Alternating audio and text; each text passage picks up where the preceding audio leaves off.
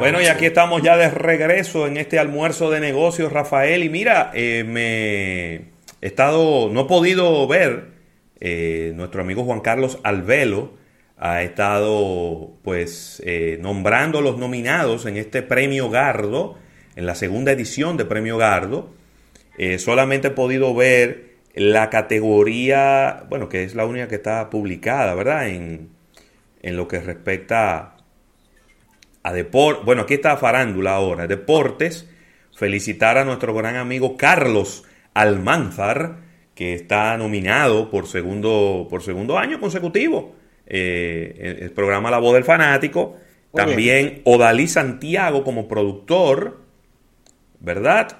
Eh, y.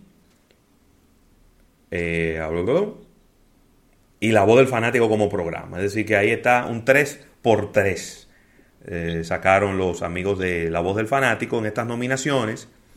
Luego, pues más adelante vamos a estar revisando las otras nominaciones a ver si cogimos colita, aunque sea. aunque sea. Sí. Bienvenida, Erika, ¿cómo estás? Bienvenida. ¿Cómo, cómo Hola, aquí en este lunes, en el famoso Blue Monday, que no, que no es un día realmente donde la gente tiene el ánimo bajito. ¿Qué es lo que es, qué es lo que es el Blue Monday, Erika? Bueno, el Blue Monday fue realmente, eso, ese término lo acuñó un psicólogo en Reino Unido como en el 2004-2005, eh, definiendo como el día, el tercer lunes de enero, como el día donde las personas en el mundo tienen eh, su ánimo más bajo. Eh, lo relacionó inclusive con la depresión. Pero ese psicólogo fue contratado por un canal de televisión que se enfocaba en viajes y turismo, Sky Travel. Oh. Y realmente fue algo que fue inspirado por la agencia Porter Novelli para tratar de justificar por qué las personas en un día específico del año tenían que reservar sus vacaciones para el verano. Entonces, él hizo un cálculo donde decía que el clima, eh, las deudas, el que tú no hayas cumplido con tus resoluciones del año, todo eso se conjugaba en esa fórmula y hacía que este entonces fuera el día donde tú pudieras tener el ánimo más bajito del año completo. Él mismo luego, con el pasar de los años, tuvo que admitir que eso es algo pseudo, pseudocientífico, que nadie realmente no está basado en ningún estudio, pero eh, a muchas marcas le pareció algo eh, como convertirlo como un momento de temporada y demás. Y entonces se montaron en el tema de que es el Blue Monday o el lunes azul, porque el color eh, azul en inglés blue se relaciona mucho con no tener optimismo o estar como triste y por eso se le puso ese nombre. Pero nada científico, no se lo vayan a tomar en serio. Sí, y, además no tiene, yo no creo que tenga ningún tipo de asidero científico de que la tercera semana de un año eh, genere un, un, efecto eh, psicológico en la población mundial. Es decir, no sé, de repente si me lo relaciona con la luna, con la marea, con los astros, a lo mejor yo no lo, no lo descartaría de plano, porque sabemos que todo eso tiene un efecto en cómo nos sentimos. Pero el hecho de que sea como un día en el calendario está como, como que no tiene ningún sentido. Bueno, pero, pero nada, y, realmente ahora es muy riesgoso atarlo a eso, porque eh, tú pudieras estar banalizando el tema de la salud mental, que eh, ha sido muy comentado eh, ahora durante la pandemia. Claro. Entonces, es mejor no montarse en todas las tendencias. Sí, señor. Pero bueno, eh, Rafa estaba hablando del Super Bowl antes del break y sí, realmente hay eh, noticias de eh, marcas que van a ir por primera vez y como decía Rafa, ya marcas que otras marcas más que se sumaron a las que no van a estar en el Super Bowl. Entre las que van a estar por primera vez está la marca Broom con B corta en Estados Unidos, que es un dealer que es virtual. Entonces, ellos inclusive lanzaron su eh, comercial ya la semana pasada, donde aparece una persona como que está siendo torturada, como esas torturas en la guerra y demás, pero es lo tortuoso que es comprar un vehículo cuando tú tienes que ir a diferentes dealers. Entonces, eh, luego tratan de hacer la analogía de lo cómodo que es hacerlo online y cómo tienen la eh, facilidad del delivery, eh, de entregarte el vehículo en la puerta de tu casa. Cómo puedes ver las diferentes características de los vehículos y demás a través de su plataforma con toda la comodidad. Entonces, este comercial, como ya les dije, fue lanzado eh, por mucho tiempo antes, porque regularmente cuando se lanza previo al Super Bowl estamos hablando de dos semanas, es decir, que hubieran tenido que lanzarlo esta semana, pero ya hace tres semanas van a tener cuando se lance eh, lo que es el Super Bowl. Entonces, eh, esta marca, como les decía, es la primera vez que participa en el Super Bowl. Otra marca que también está, perdón que los perros están... Ok, ok, tranquilo. Participar, el, el, de aquí con el del vecino. Eh, entonces, sí, otra marca también que está participando por primera vez en el Super Bowl es la marca que es Miracle Grow. Eh, a los que le inspiró participar y entonces eh, durante la pandemia, el confinamiento, cuidar más a sus plantas, la conocerán porque es eh, una marca donde tienes diferentes tipos de productos para hacer que nazcan tus hortalizas o para cuidar tus plantas ornamentales y demás, que la venden aquí en muchísimas ferreterías y en, y en diferentes tiendas de retail. Pero en Estados Unidos es muy conocida y de nuevo, basado justamente en eso que acabo de explicar, en que las personas en confinamiento de repente decidieron dedicarse un poquito más al jardín o, por qué no, al balcón y ese tipo de cosas, eh, van a aprovechar para promocionar muchos de sus productos. ¿Por qué?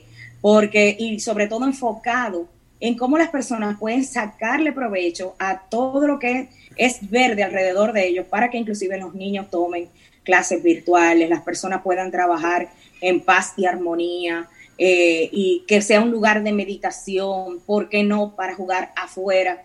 Entonces, ese tipo de cosas son las que se van a destacar en los comerciales que va a presentar Miracle Pro. De nuevo, una marca que jamás eh, anteriormente había tenido presencia en el Super Bowl, por la manera en que hemos cambiado nuestro comportamiento, ahora vio como una propuesta interesante presentar sus productos en un escenario tan importante como lo que es el Super Bowl. Otra marca que eh, va a participar por primera vez y también por las cosas que han surgido con la pandemia es la marca Fiverr. ¿Qué es la marca Fiverr? Es un marketplace, es decir, un e-commerce, como quien dice, pero de freelancers, freelancers, donde yo puedo contratar a una persona que yo necesite, desde un publicista a una persona que venga temporalmente a pasarme, eh, a escribir eh, eh, eh, documentos que yo tenga que pasar a digital, por ejemplo, que yo se lo puedo enviar a su casa y ese tipo de cosas. Entonces, ¿qué ocurre con esta aplicación en específico? Que se ha visto un incremento en la necesidad de personas como freelance, en algunas empresas que tuvieron que quitar empleados fijos, que están solamente contratando por proyectos y ese tipo de cosas. Entonces, esta marca decidió ahora participar en el Super Bowl para exponenciar mucho más lo que es su plataforma para contratar estos freelancers. Entonces, de nuevo, ah, tres jugadores que no nos encontrábamos antes, que vinieron por todo lo que ha cambiado con la pandemia y el confinamiento. Ahora, ¿quiénes repiten? Frito Lay, ajá, Conchitos y Doritos. Recuerden que Frito Lay el año pasado regresó al Super Bowl luego de una década con MC Hammer dentro de su comercial. Es decir, justamente respetando lo que era lo que había sido en los noventas. Y en este año, Doritos va a tener como embajadores de marcas a, Jimmy Kimmel y a, a Mandy Kaling, que son dos comediantes en los Estados Unidos. En el caso de Chitos, va a lanzar, los dos van a lanzar nuevos productos. Chitos va a lanzar el Crunch Pop Mix, que es una combinación de dos productos que ellos tienen que es Chitos Crunchy con los chitos que son como popcorn. Y en el caso de Doritos, es un relanzamiento, y José Luis debe estar bastante empapado de este tema, de un producto del 1998 que es el 3D Crunch. Es decir, los Doritos 3D, ajá, vuelven a... Es un clásico, un clásico. un clásico. Los Doritos 3D son un clásico, un clásico. Estamos hablando del 98 para acá, es decir, Excel, eso sí se van a, tomar como nostalgia. Sí, y, para, para los que no se recuerdan, es eh, los Doritos 3D eran, era una, una juela de Doritos, es como un extruder porque es hueco por dentro. Exacto. Es hueco por dentro, tiene una forma triangular, pero tridimensional. Es decir, no es una hojuela como el dorito normal, sino que es, un, es, como un, un, pequeño cocún, forma triangular, ¿verdad? Como un prisma, eh, pero hueco por dentro. De hecho, eh, había personas que le mordían una esquinita y le echaban cachú adentro para comérselo. bueno, muy interesante esa salida para utilizarlo. Pero bueno, ¿quiénes no van? Adicionales a los que ya hemos comentado. No va Reese's de Hershey's. No va este año. Esto fue lo que vimos el año pasado. Pop Tarts, que el año pasado eh, lanzaron su sabor pretzels en el Super Bowl. No va tampoco ahora. No va Audi sumándose a marcas como Hyundai en el mundo automovilístico. Y no va Coca-Cola. Coca-Cola. Coca-Cola no va para el Super Bowl. De nuevo, todavía hoy, 18 de enero, CBS no ha podido decir todo está vendido. Pero Coca-Cola, eh, Pepsi va solamente Super Bowl, pero más nada. El medio tiempo. El medio tiempo. Ajá, sí, en medio tiempo, lo dijimos la semana pasada. Solo va en medio tiempo. Eh, pero sí va Mountain Dew, que es de PepsiCo, que va a estar eh, con presencia también en comerciales. Eh, y sí, Pepsi dijo que iba a hacer todo el esfuerzo para que se destaque mucho más la marca en el medio tiempo, pero solamente va a tener participación en ese espacio. Y bueno, señores, eh, vamos a estar bien pendientes de qué va a ocurrir con las demás marcas en el Super Bowl y cuando por fin, como les decía, se, se va a decir, ya todo está vendido. Eso es muy riesgoso porque estamos hablando de que en el primer domingo de febrero y hoy es 18 de enero y todavía eso no lo ha podido decir la cadena. Entonces, creo que vamos a ver muchos comerciales sobre series eh, de la misma cadena, eh, sobre la NFL, tratando de rellenar los espacios, porque eh, tienen que cubrir ya ese tiempo que está reservado y el Super Bowl no, no se ha cancelado, es decir, se mantiene todavía. Sí, sí, sí. En otro, ¿Qué día, ¿qué día es el Super Bowl, Erika? Es te voy a decir aquí porque es el primer, eh, domingo de febrero. Primer domingo de febrero, entonces es el 7. El 7 de febrero, exactamente. El 7 de febrero. Pues como les decía, en el caso de eh, las marcas automovilísticas también tenemos noticias y es que, y que ya se ha comentado bastante, pero es bueno que destaquemos el por qué, que es que Kia ha eliminado la palabra Motors de lo que es su nombre de marca. Ese es el primer paso, ya hacerlo de manera visual y a sumarse a todas las marcas que han cambiado logo en estos últimos días. ¿Por qué eliminaron la palabra motos? Ellos están explicando, y es un tema que hemos cubierto de diferentes maneras aquí en el programa, es su incursión a lo que es la movilidad eléctrica. Sí. Entonces, eliminando la palabra motors, ya va quedando más claro todo lo que es el aspecto movilidad, que es lo que ellos quieren cubrir a gran escala. Recordemos que Kia, antes de Kia Motors, creo que fue en los 90, en el 1990, era, se llamaba Kia Industrial. Y entonces en ese momento lo que producía eran bicicletas, piezas para automóviles, motores y todo eso. Cuando se fue más a reforzar la parte de vehículos, fue que agregaron la palabra motos. Pero ojo, Erika. ellos están acostumbrados. Esto es un paso trascendental lo que tú estás diciendo, porque independientemente del cambio del logo, recuerden que todo lo que es letreros, todo lo que es parte visual, en, la, en lo que significa lo corporativo, dice Kia Motors y eso deberá ser removido y colocado solo por Kia y el cambio es sumamente lógico, porque si tú estás, como bien dices, analizando de que nos vamos a volver a lo eléctrico, tiene que quitarle la palabra motors obligatoriamente, porque los vehículos eléctricos no tienen nada que ver con motor. Entonces, pero, claro, porque, pero, tienen un motor eléctrico.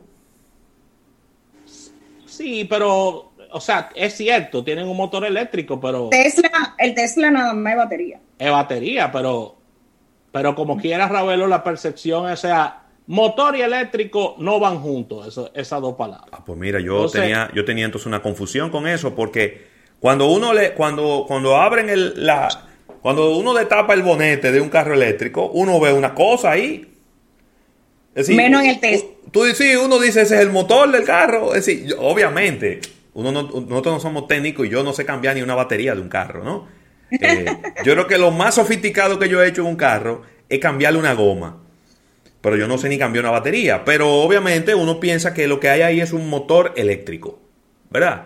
Ya la explicación lógica de que eso es un generador, o no sé cómo que se llame eso, pero eh, yo, de verdad que a mí no me chocaba oír la palabra motors, pero eh, si, si ellos entienden que esa no es la, la, forma y que se tienen que ir por otro lado, pues maravilloso, ¿no? La palabra motor y eléctrico no van juntas. Puede ser que ellos se vayan del, eh, en un vehículo eléctrico estilo Tesla, que es solo batería, porque hay con motor y hay otros que son así. Entonces, entiendo que ya viéndolo a futuro, si van a hacer el cambio, lo hacen ahora y ya lo, lo, eliminan. Pero se va a quedar sin apellido por primera vez, porque era antes Kia Industrial, luego Kia Motors y ahora Kia simplemente. Y eso le da muchísimo más territorio para desarrollarse. Y de nuevo, también ellos han, han, dicho que quieren inclusive entrar en el transporte sostenible en general. Y eso no los ata a ningún tipo de tecnología. Entonces, creo que por ahí es que va el asunto. Pero es importante porque, como les decía de nuevo, eso, muchos expertos dicen que eso viene, ya inclusive viene con cambio de imagen, es decir, que pronto también veremos un cambio en el logo de Kia que no sea simplemente quitarle el apellido Motors. ¿Ok? Sí, señor. Y bueno, viendo relacionado con la parte de esta noticia que eh, tuvo que ver de que por fin ya Fitbit eh, pertenece a Google, ¿verdad? Eh, algo que, que, tiene que ver con publicidad es que están aprovechando toda la plataforma de Google Play, del Store, para llenarla de banners de Fitbit. Es decir, se le está dando bastante relevancia dentro de la plataforma de Google Play, que recuerden que es la plataforma que está en todos los Android, de donde la gente descarga todas sus apps para darle mayor presencia a los productos ahora de esta submarca que es Fitbit. Eh, es una excelente estrategia, Google aprovechando lo que tiene como eh, ubicación, ubicaciones y además recuerden que es un gigante de la publicidad también, eh, de lo que es como ad server y demás. Entonces está sacándole ventaja a esto para impulsar mucho más lo que son los productos Fitbit. Yo creo que esto eh, realmente va a ayudar a que cambie mucho el alcance que han tenido hasta el momento eh, estos eh, dispositivos tan valorados, sobre todo para las personas que se mantienen en actividad física y demás, pero que ahora les va a permitir llegar a una población mucho mayor. No sabemos todavía si esto viene atado a que van a venir con una variación en la oferta de productos y ese, y ese tipo de cosas, ahora que ya están promoviéndose de manera masiva pero sí ya están haciendo esos impulsos en publicidad a través de los medios propios de Google, que como decía anteriormente tienen muchísimo alcance. Es decir, que estratégicamente, por lo menos en la parte de comunicación, ya están haciendo lo que correspondía luego de ese importante aviso que era el, ya la adquisición formal de Fitbit. Por otro lado, tenemos que hablar del Festival de Cannes, Recuerden que se suspendió el año pasado por eh, motivos de la pandemia.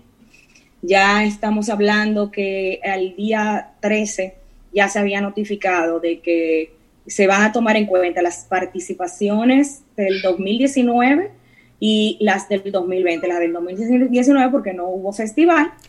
Y entonces se van a considerar dos años que sí están promoviendo, que va a ser la tercera semana de junio y hasta ahora va a ser presencial. Uh. Es decir, sí. Uh. Ellos están muy optimistas con que las vacunas, mm. el verano, los va a ayudar a que las diferentes delegaciones puedan participar en el festival. Recuerden que la, uno de los mayores ingresos del festival es que estas delegaciones vayan y participen en los talleres y paguen su participación, no solo que paguen la participación para enviar las piezas, sino que vayan físicamente allá y ese movimiento en la ciudad y todo eso. Yo creo que, Erika, yo creo que la presión del Festival de Cannes, y, voy, a, voy a dar una opinión muy particular y es una especulación porque uno no, no tengo esos datos. Pero yo creo que la presión la está, la está poniendo la ciudad al festival. Porque, a ver, el festival pudiera decir mañana, miren, vamos digital 100%. La charla van, la ah. conferencia van, todo va. Pero va digital. Y yo voy a cobrar lo mismo que cobraba siempre. Lo único que tú no tienes que montarte en el avión y venir para acá, sino que tú lo ves desde donde tú estés. Exacto. Pero ¿qué ocurre, señores? Que la ciudad de Cannes vive del turismo.